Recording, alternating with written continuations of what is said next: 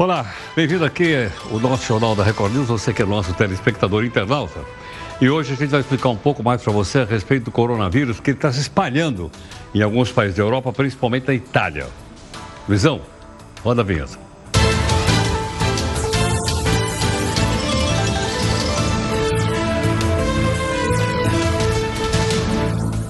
Bom, como era de se esperar, a blitz da polícia está violando a Constituição.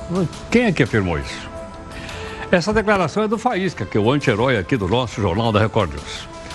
Uma batida em pleno carnaval flagrou o Faísca dirigindo embriagado, olha lá, com a garrafa de cerveja lá.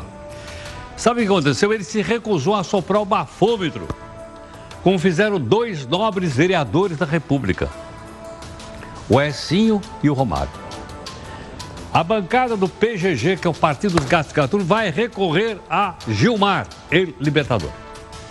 Na sua opinião, você acha que as autoridades devem ser tratadas com mais deferência e não submetidas a um enxame, vexame como esse, tem que assoprar o bafômetro? Mande sua opinião para mim através do nosso zap aqui, que é o 942-128-782. Tudo bem? Vamos aqui ao nosso portal r7.com. Queria dizer para você o seguinte: acabei de descobrir uma coisa que eu não sabia. Qual é? A Alemanha, atropelamento em carnaval foi intencional. Dezenas de pessoas ficaram feridas num acidente registrado na Segunda Rosa. Acabei de descobrir, acabei não, nossa equipe aqui descobriu que Segunda Rosa é a segunda-feira de carnaval na Alemanha. Uma cidade chamada Furkmarzen. Inclusive, crianças, 10 crianças foram atropeladas. A gente vai dar mais detalhes aqui ao longo da nossa edição de hoje, ok? Tá aí, ó, mais um acontecimento desse. Veja também outras notícias para você saber de fato em que país você vive. Já virou rotina, choveu, encheu. Centro Velho de São Paulo alaga. A Itália tem sete mortes e mais de 220 casos de coronavírus. Mega produtor de filme de Hollywood, condenado por estupro, sai do tribunal direto para a cadeia. 8 mil pessoas tiveram suas vidas preservadas no ano passado. É que caiu o número de homicídios do Brasil, diz a ministra Damares Alvas em uma conferência da ONU. O governador do Ceará diz que está aberto para negociar com os PMs, mas explica que ninguém está acima da lei. Ministros chegam a Fortaleza para avaliar a segurança da cidade. A Polícia Rodoviária de São Paulo flagra 1.500 motoristas alcoolizados no fim de semana de carnaval em São Paulo. O sargento preso na Espanha, com cocaína em avião da FAB, pega seis anos no Xilindró e vai pagar uma multa de quase 10 milhões de reais. O processo não durou nem um ano. E se fosse aqui, teria a mesma rapidez? Cumpriria a pena por inteiro? Mande aqui sua opinião para mim no nosso Zap Zap que é o 11 São Paulo, 942-128-782. Está valendo hoje. 942-128-782. Estamos à beira de uma pandemia de coronavírus. Avalie o infectologista. A doença se espalha pela Europa e pela Ásia. A empreiteira Odebrecht continua fazendo estrago no Peru. Ex-primeiro-ministro é preso, acusado de pegar uma graninha. O homem apanha da esposa, reclama e juiz responde com repente. Você vai ver.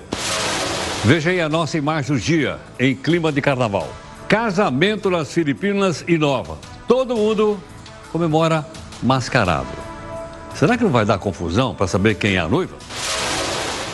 E aí, você esqueceu o seu celular no carro de um motorista por aplicativo? Não, é verdade. Eu esqueço das coisas depressa, é de família. A gente vai mostrar como fazer para recuperar. E você vai ver também um ranking dos objetos mais esquecidos nos carros. Você acompanha aqui o Jornal da Record News em multiplataforma. Estamos nas redes sociais e também nos canais da Record News. Redes sociais das quais você participa conosco, comentário, crítica, participa das lives e pode cobrar da gente, como sempre, busca de isenção e busca de interesse público.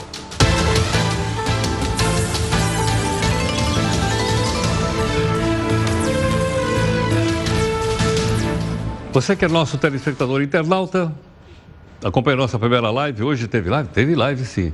Oito da noite, participação do Damares, participação também da Camila, que estão aqui conosco no jornal hoje. Tudo bem?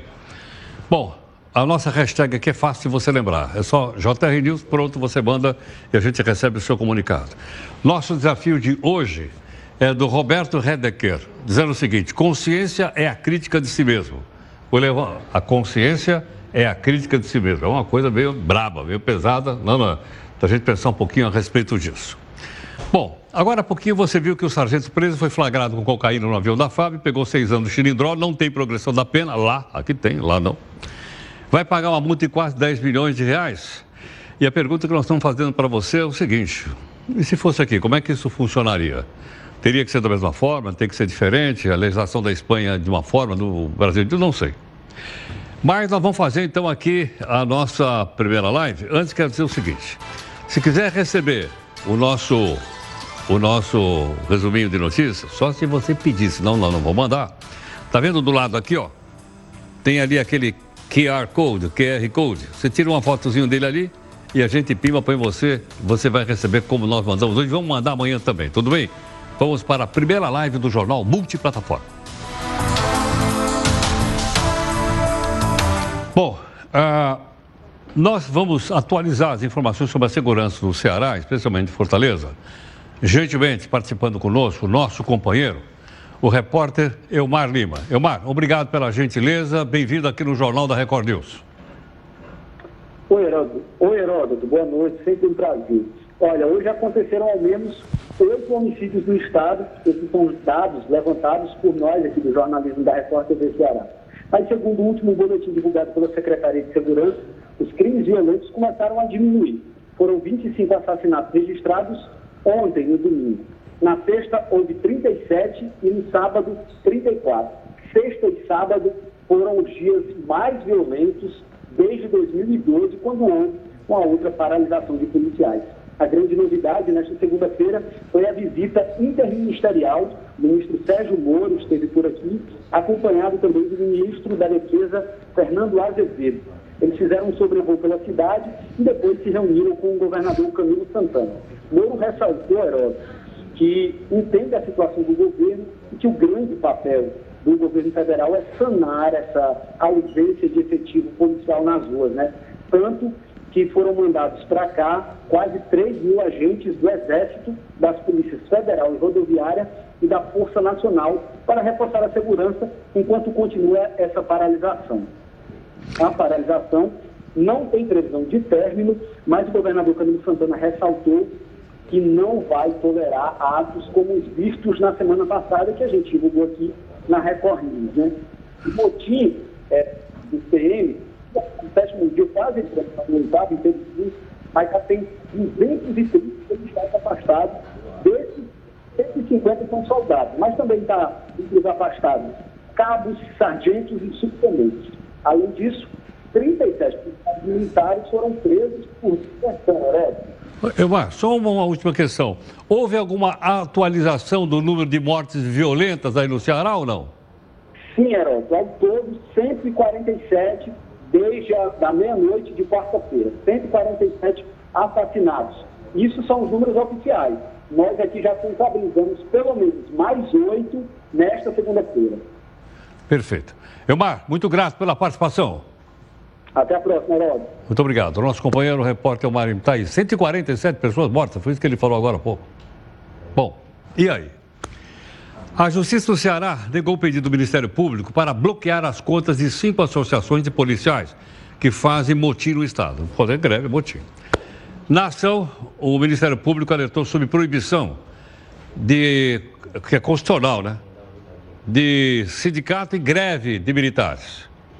O Ministério Público também já tinha pedido que a Justiça aplicasse multa diária de um milhão de reais às entidades, às associações, desde o dia 18 desse mês, quando começaram as paralisações. A juíza, responsável pelo caso, diz que não há prova de autoria ou suporte financeiro por parte das, ah, das entidades motins. Essa é a questão, então, que ela levantou aqui. Né? E, logicamente, como eu disse mais uma vez, justiça a gente uh, respeita.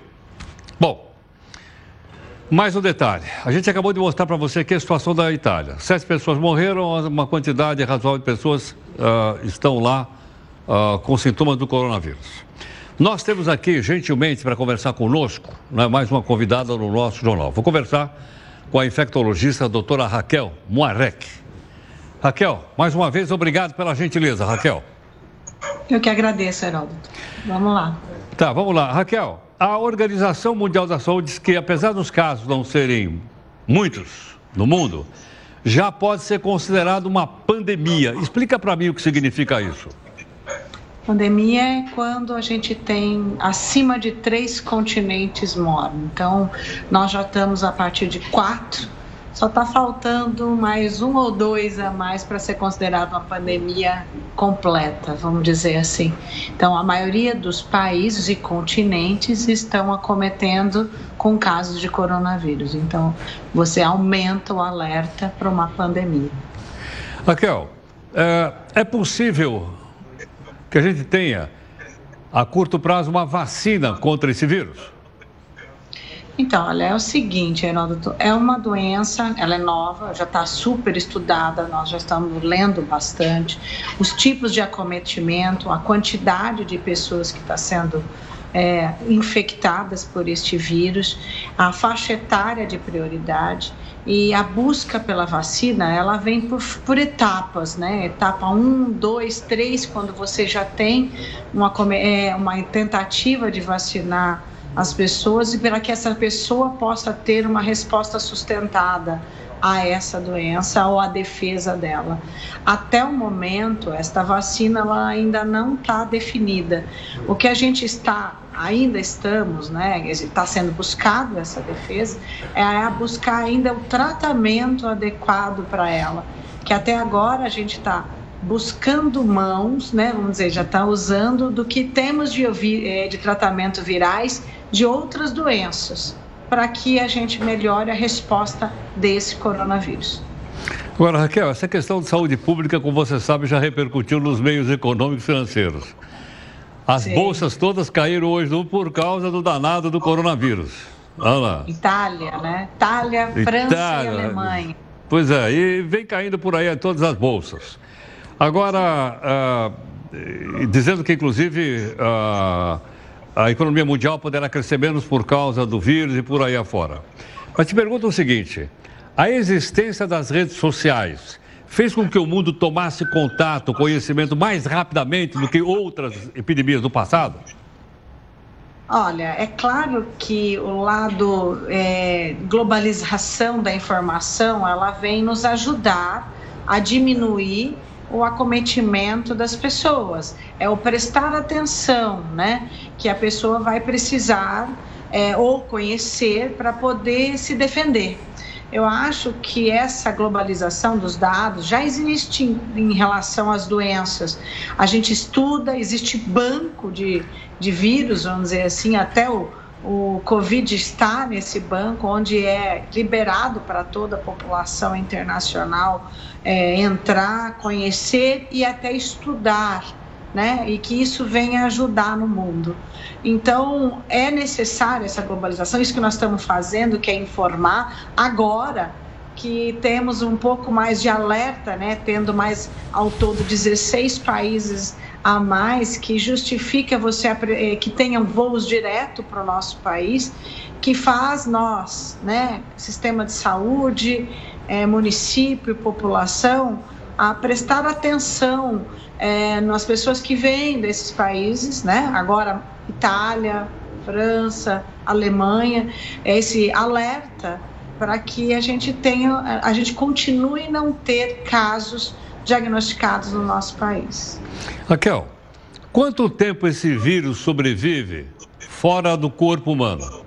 Ou de um corpo Essa animal? Essa é uma pergunta boa, viu, Heródoto? Então, assim, os, nas discussões, ela, a gente fala que em média de 8 a 10 horas esse vírus fica no ambiente. Por isso que ele não vem do mar, não vem com coisa de SEDEX, ele não vem, porque isso é, ele já foi. Mas ele fica no ambiente em torno de média, nas discussões, em torno de 8 horas. Aqui eu estou te fazendo essa pergunta porque eu encomendei um óculos escuro aqui para o carnaval lá da China. E tá. ele chegou lá na minha casa e eu estou com medo de pegar esse meu óculos. Devo temer por isso ou não? Não, isso daí eu já respondi tanta pergunta sobre isso, eu acho que é importante mesmo. É, tudo que vem disso é o tempo que ela fica né, lá na, na, na vindo para nós, não há, não há motivo nenhum. E outra, diagnóstico de Covid é através da transmissão de alguém doente e não por objetos inanimados. Então, isso não há procedência no momento. É claro que se a gente estiver numa pandemia e você tem um caso do lado seu com o Covid, é lógico que você manipulando as mesmas coisas pode pegar, mas isso é quando é diretamente a um caso infectado. Raquel, você acabou de salvar minha fantasia de carnaval. Ah, bom, que bom, Heron. Fico feliz. Muito obrigado pela gentileza. Obrigada, é meu. Agradeço o convite. Muito obrigado. Doutora Raquel Morek, médica infectologista. Você viu então não? Logicamente eu não comprei óculos para sair no carnaval, né? Mas nenhum produto trazido da China traz o vírus. Ficou claro isso ou não? Tem gente que não está querendo comprar um produto chinês porque acha que vai estar. Não, não, o que ela diz? Fora do corpo humano, fora do corpo animal, esse vírus não sobrevive no ambiente mais do que 8 ou 10 horas. É bom ficar claro isso, porque há alguns sabidões aí na internet ficam colocando essas coisas, ela, é em vez de perguntar para pessoas que têm credibilidade, não eu, a doutora Raquel, ela, não, o cidadão fica espalhando, o cidadão fica espalhando isso por aí. Então, antes da gente reproduzir, né, vamos estabelecer que será que é verdade? Aí a gente pergunta para quem sabe. Então, não é verdade, como a gente acabou de, eu acabei de descobrir, porque eu sou leigo também no assunto, agora aqui com a nossa entrevistada. Tudo bem? Bom, você sabe aí qual é a diferença entre epidemia, endemia e pandemia que ela explicou agora? Eu já sabia, mas como eu já esqueci, é melhor eu olhar de novo aqui no meu, no meu resuminho. O pessoal fez aí, olha lá. Ela, eu perguntei para ela um pouquinho agora de pandemia. Olha lá. Endemia, doenças típicas de uma região ou quando acontece com muita frequência. Exemplo, febre amarela no norte do Brasil é uma endemia, endo, quer dizer interna, não externa, ok? Vamos virar a páginazinha aqui da nossa recapitulação. Agora vamos para a epidemia. Epidemia vem da parte de fora. Surtos que acontecem em várias regiões dentro do mesmo país. Por exemplo, dengue.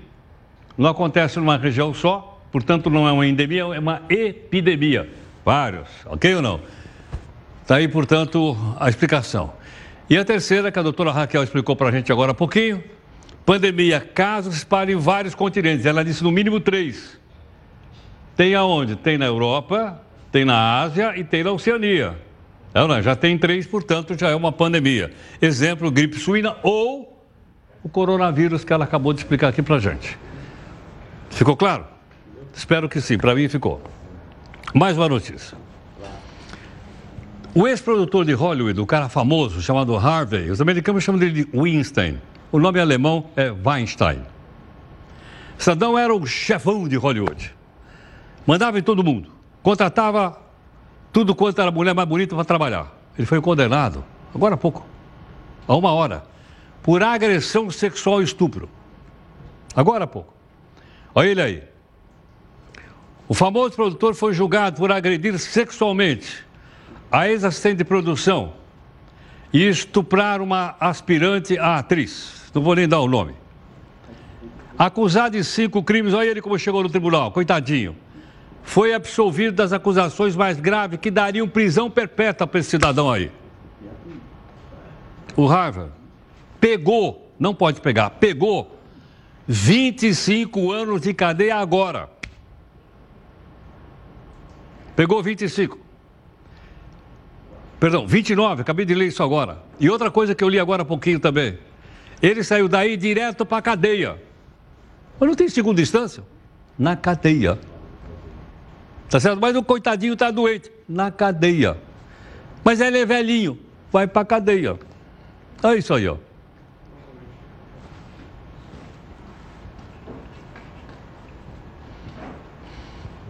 A polícia de São Paulo, polícia militar está com operação especial.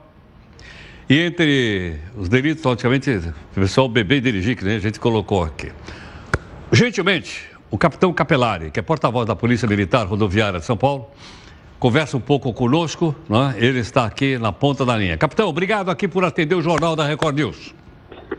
Heródoto, obrigado. É uma satisfação falar com você e com os telespectadores oportunidade da Polícia Militar do Estado de São Paulo, por meio do seu policiamento rodoviário, também transmitir dados à população e atualizá-los com relação a como está a dinâmica da Operação Carnaval. Capitão, até agora, agora, agora à noite, da noite de segunda-feira, quantas autuações foram feitas? Olha, o Heródoto, é, infelizmente, por mais, que, por mais que haja fiscalização, nós estamos com todo o nosso efetivo mobilizado, são em torno de 3.500 policiais, né, 800 viaturas. É, eu, eu, eu separei um dado aqui, só de autuações por embriaguez até hoje à tarde, já foram mais de 2.800 pessoas que foram flagradas dirigindo sob efeito de álcool. Isso é, é perigoso, é, né, isso pode proporcionar acidentes, pode vitimar pessoas, e essa é uma das razões pelas quais nós estamos intensificando diversas operações, ah, notadamente com ênfase ao combate a, a este mal, né, que é a dirigir, beber e dirigir, na verdade. Foram mais de 70 mil pessoas nesses, de sexta-feira para cá já submetidos ao teste do etilômetro. De velocidade, para você ter uma ideia, já foram mais de 5 mil motoristas autuados por excesso de velocidade, entre outras. Capitão, alguém aí se, se negou a soprar o bafômetro? Como é que é? Olha, o Heródoto, é, é, é interessante essa pergunta que você está fazendo, porque é, é, muitas pessoas se recusam, né? em torno aí de 300 a 400 recusas. E é importante que as pessoas saibam que a legislação, ela dá o mesmo tratamento é, para aquele que se recusa, é, no tocante a se tivesse efetivamente dirigindo embriagado. Então, tanto para o motorista que é surpreendido embriagado, quanto para aquele que recusa, além, é, além dos R$ 2.934,70 da multa, apreensão imediata da habilitação, Posteriormente, é, a instalação de um processo para suspensão da, habilitação por 12 meses e mais sete pontos no prontuário. Então, é importante que nas nossas fiscalizações as pessoas não se recusem, né, se submetam aos testes e, e, já, e já demonstre ali que aquela pessoa não vai, não vai é, levar e não vai trazer nenhuma insegurança ao trânsito. Capitão Capelari, muito obrigado pela gentileza. Bom trabalho aí. Nós que agradecemos. E obrigado aí pela participação né, da, da Record em, em difundir esses dados. E lembrando, então, que ainda o carnaval não terminou e aqueles que ainda fossem divertirem, né, a nossa recomendação é se beber, não dirija. Uma boa noite a todos. Muito obrigado. Capitão Capelari, porta-voz da Polícia 2.800 ele falou, né? E uma porção se recusaram. Mas a gente já trouxe uma, um, um advogado aqui para explicar para a gente o que acontece. Um policial pode atestar que o cidadão estava de fogo com bafo de onça é não é? Bafo de onça, as mãos tremendo, certo ou não? Não é capaz de fazer aquele quatro que o cidadão cai, é ou não é? Aí ele atesta, pimba, segue do mesmo jeito. Você viu o valor da multa também, né? Não é pouco. Bom, como nós estamos na multiplataforma, você é o nosso telespectador internauta, vamos para a segunda live para você opinar sobre a prisão e condenação do brasileiro da FAB, que entrou com 38 quilos de cocaína lá na Espanha. Pegou 6 de xilidró. Vamos lá. Bom, como você vê na nossa edição de hoje, tem muita notícia, por incrível que pareça. O sargento da Força Aérea pegou seis anos lá, lá na Espanha. O produtor de Hollywood, Weinstein, pegou 29 anos de cadeia, já foi preso. Não, não. E vai por aí afora. A ministra da Mulher e Família, Damares Alves, é do Brasil, está em Genebra, porque é lá que funciona a sede do Conselho de Direitos Humanos e ela falou sobre vários assuntos, inclusive sobre dados do número de homicídios acontecidos no Brasil. No ano passado, estive nessa tribuna para falar do Brasil que recebemos. Tínhamos herdado um país mergulhado em corrupção, violência, uma nação triste em que muitos eram deixados para trás. Mas este ano eu volto para apresentar nessa tribuna o novo Brasil, a nova nação.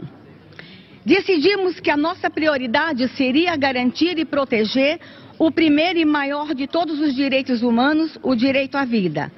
Neste ano, volto para dizer que tomamos a decisão correta. Em menos de um ano, o número de homicídios já caiu no Brasil 20%. Mais de 8 mil pessoas não foram assassinadas em 2009 no Brasil. O combate ao crime organizado é a nossa prioridade. O número de estupros também foi reduzido e a criança tem sido protegida de forma efetiva como nunca tinha sido protegida antes. Ok, mais um assunto. Em cada estado, os cartórios cobram valores diferentes pelos, pelo mesmo serviço. Goiás, por exemplo, era cobrado uh, quase R$ 2.600 pela escritura de um imóvel. O mesmo serviço custava apenas 115 reais em Minas Gerais e vai por aí afora. Olha lá. Por que, que isso é tão diferente? Nós temos mais um entrevistado para conversar aqui conosco. É, está conosco o autor do projeto, que é o senador Randolfo Rodrigues, gentilmente, ele que é da, do Partido Rede, gentilmente nos atendido. Senador, obrigado aqui pela gentileza.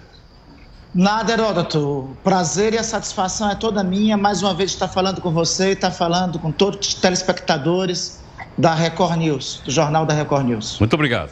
Senador, é, por que, que há essa disparidade de preços? Qual é a razão? É livre concorrência?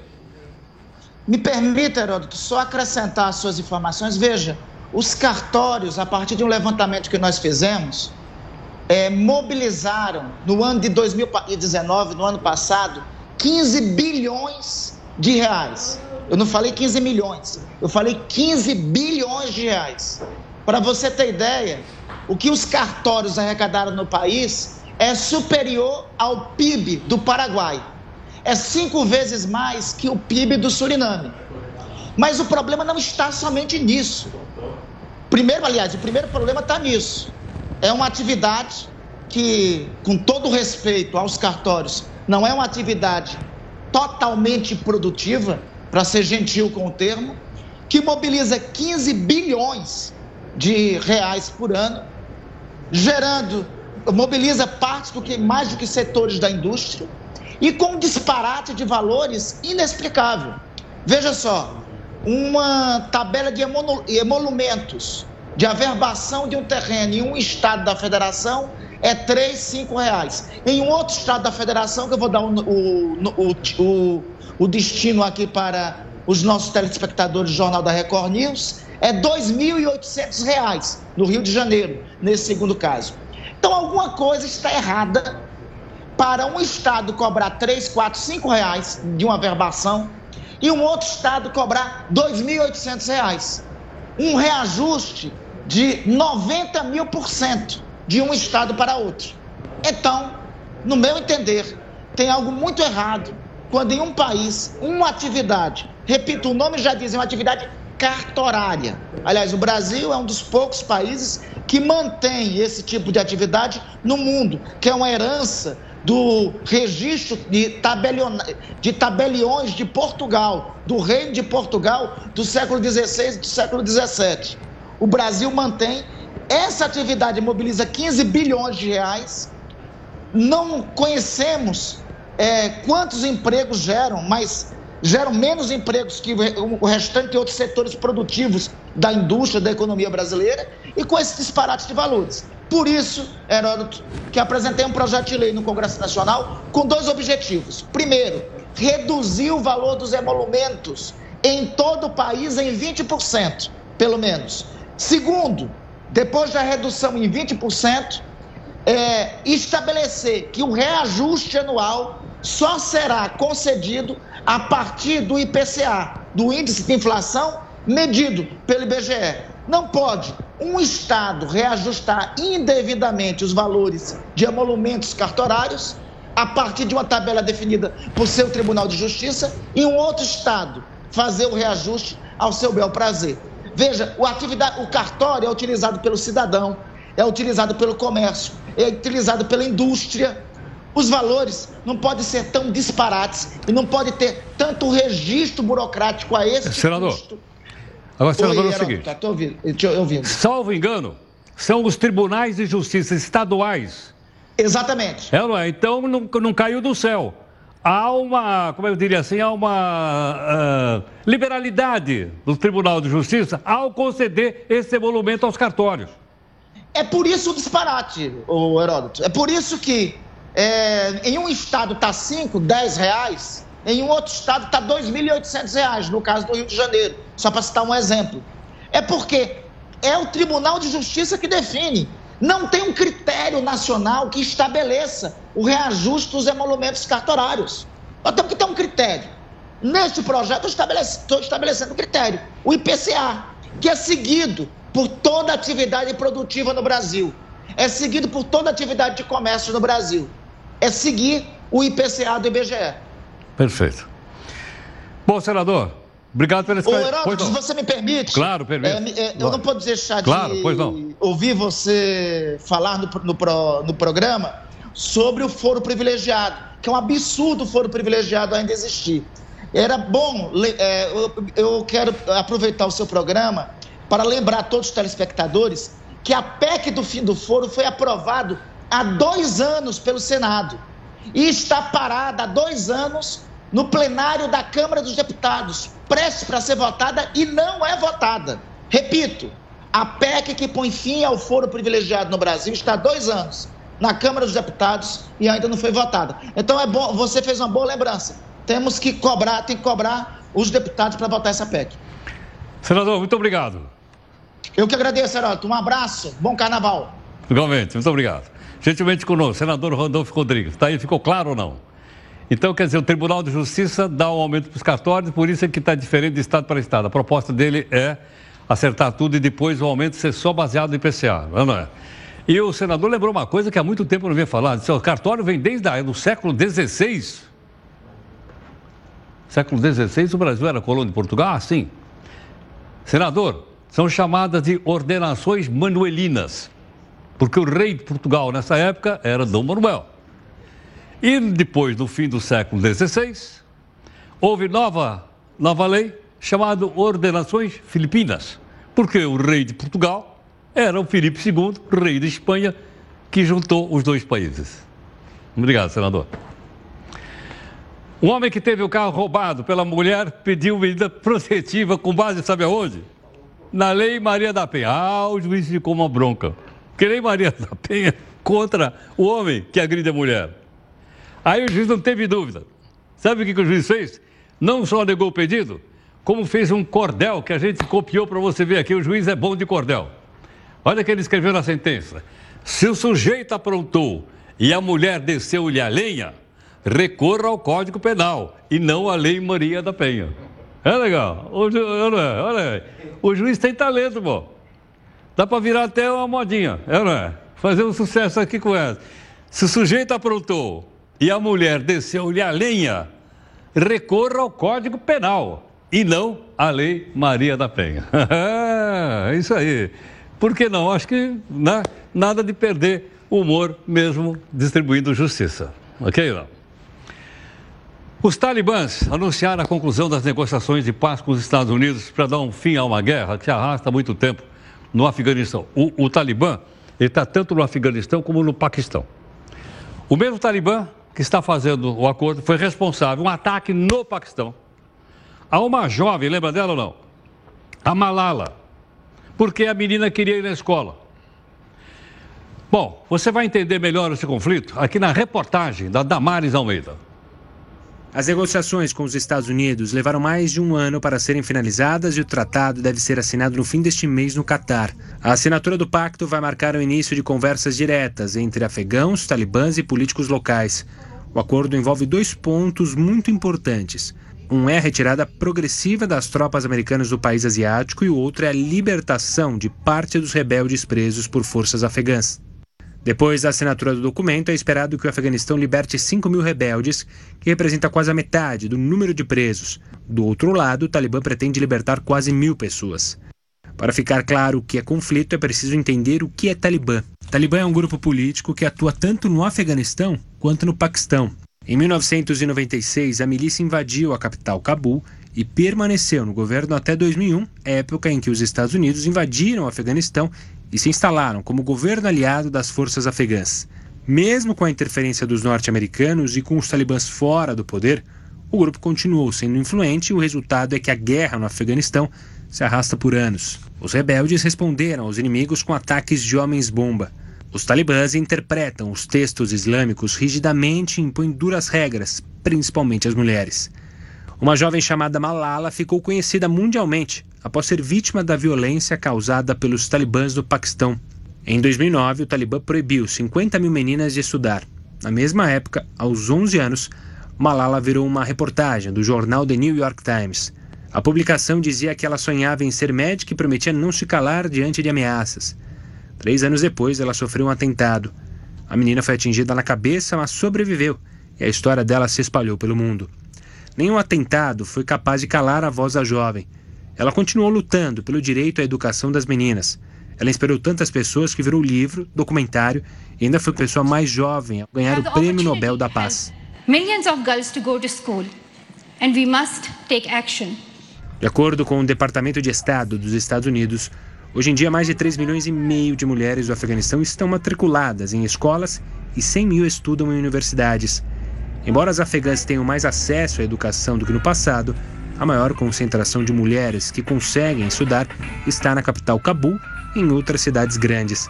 As áreas rurais, por exemplo, são os locais onde o Talibã tem mais controle. Agora, um dos temores da população feminina é de que os direitos conquistados até aqui sejam perdidos após o acordo de paz. A desconfiança acontece porque o acordo não inclui garantias específicas sobre as mulheres. Bom, você é o nosso telespectador internauta, está acompanhando aqui a nossa edição aqui do Jornal da Record News. A gente vai a mais uma live para que você possa então opinar aqui aos assuntos que você considerar mais importantes. Tudo bem? Vamos lá. Bom, em pleno carnaval, a seguinte pergunta: aquelas famosas cantadas se encaixam ou não no chamado crime de importunação sexual? Quem vai responder para a gente? Gentilmente é o delegado, doutor Paulo Samariva. Paulo, obrigado pela gentileza por atender aqui o Jornal da Record News. Obrigado, Herói. Estou aqui participando desse programa mais uma vez, de grande audiência no Brasil todo. Muito obrigado. Bom, Paulo, e aí? A cantada pode ou não ser considerada, então, uma. Uma transgressão de alguma lei no país?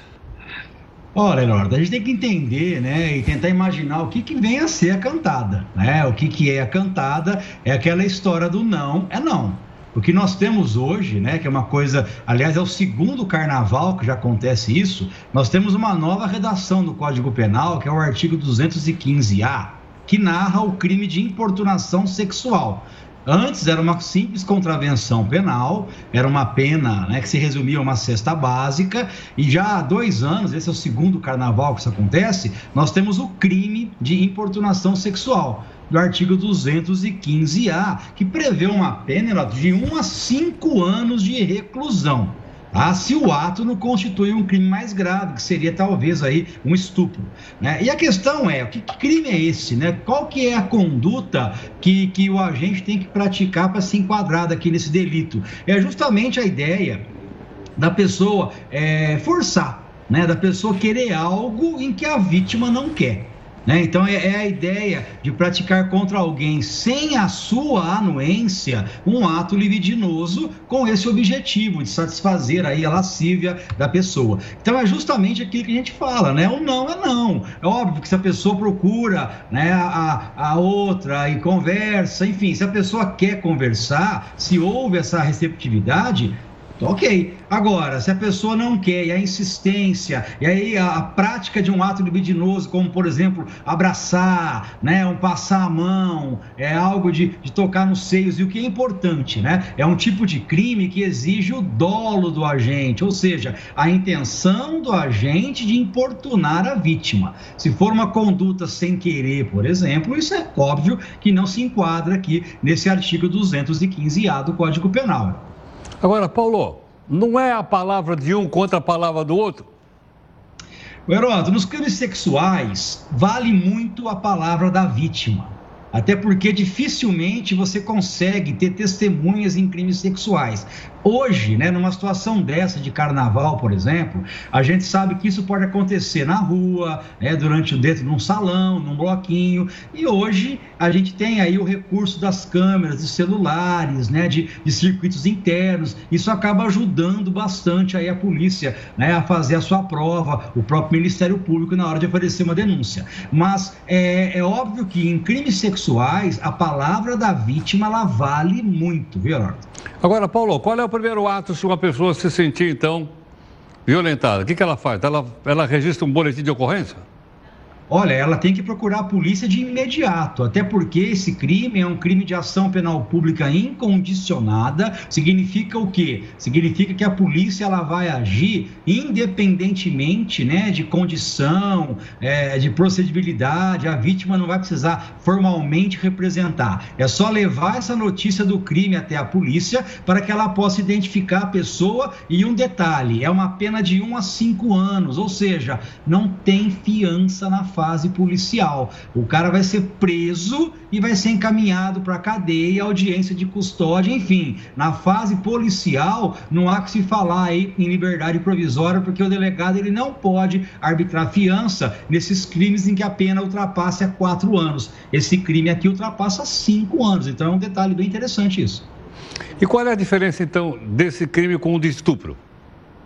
O estupro é, é, exige o quê? Exige uma conjunção carnal indesejada, né? E, e aliás, esse tipo penal ele veio justamente para resolver uma interpretação que existia, porque qualquer conduta que não fosse tão grave como o estupro estava sendo encaixada no estupro, porque não existia tipo penal adequado. Ele veio agora, esse tipo penal, justamente para suprir essa lacuna, porque nós tínhamos aí uma lacuna entre uma contravenção penal e o estupro.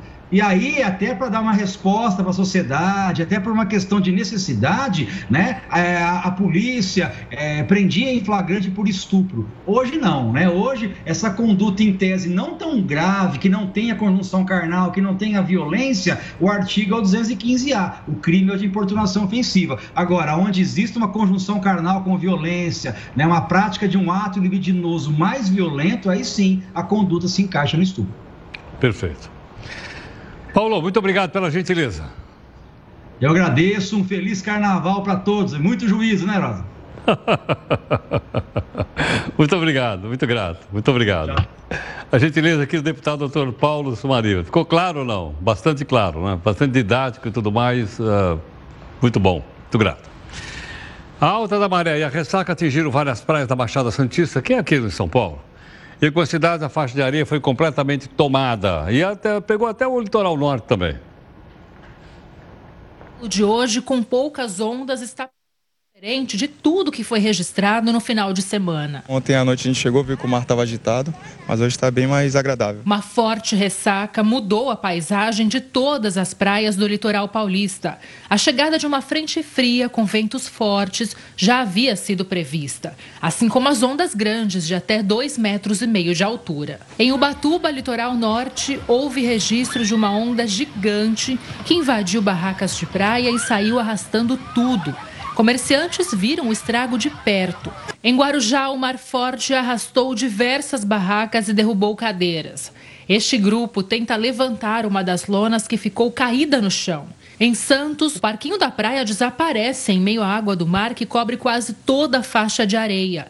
Em Praia Grande também teve o registro de maré alta. Apesar do tempo ter amanhecido bom nesta segunda-feira de carnaval, com sol e poucas nuvens no céu, a Defesa Civil do Estado de São Paulo recomenda que as pessoas fiquem em alerta. Nos próximos dias pode voltar a chover forte mais uma vez e o mar também ficar agitado. No litoral, o risco para alagamentos aumenta devido à alta agitação marítima que impede o escoamento das águas.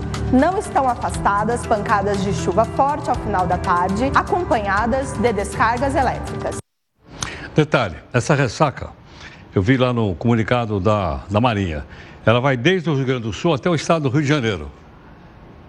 Toda essa faixa litorânea, portanto, precisa tomar um pouco de cuidado em relação a essa ressaca por causa da frente fria que está aí. É isso que está provocando. Bom, eu queria chamar a sua atenção para o seguinte: você pode conferir no YouTube uma entrevista que foi feita aqui no jornal com o coronel Zé Vicente Filho, especialista em segurança pública. Ele explicou se o motim dos policiais militares do Ceará poderia se espalhar por outros estados da Federação Brasileira. Dá para mostrar aqui para eu ver ou não? Está aqui, ó. Então você entra aqui na página do YouTube da Record News. Está aqui, ó. Coronel Zé Vicente, especialista em segurança pública, foi entrevistado aqui na sexta-feira. Mas a notícia está repercutindo bastante, por isso é que nós estamos mostrando aqui. Só para você ter uma ideia. Ó, até agora há pouco tinha quase 46 mil visualizações. Está escrito aqui, ó, 46 mil. Está certo? No dia 21 de fevereiro. Então eu creio que as informações que ele deu, que é um técnico, uma pessoa que conhece bastante o assunto, é bastante importante para a gente poder entender. Inclusive, os ministros tiveram hoje lá em Fortaleza, você viu agora há pouco aqui no jornal, entre eles o ministro da Justiça e Segurança Pública, o Sérgio Moro.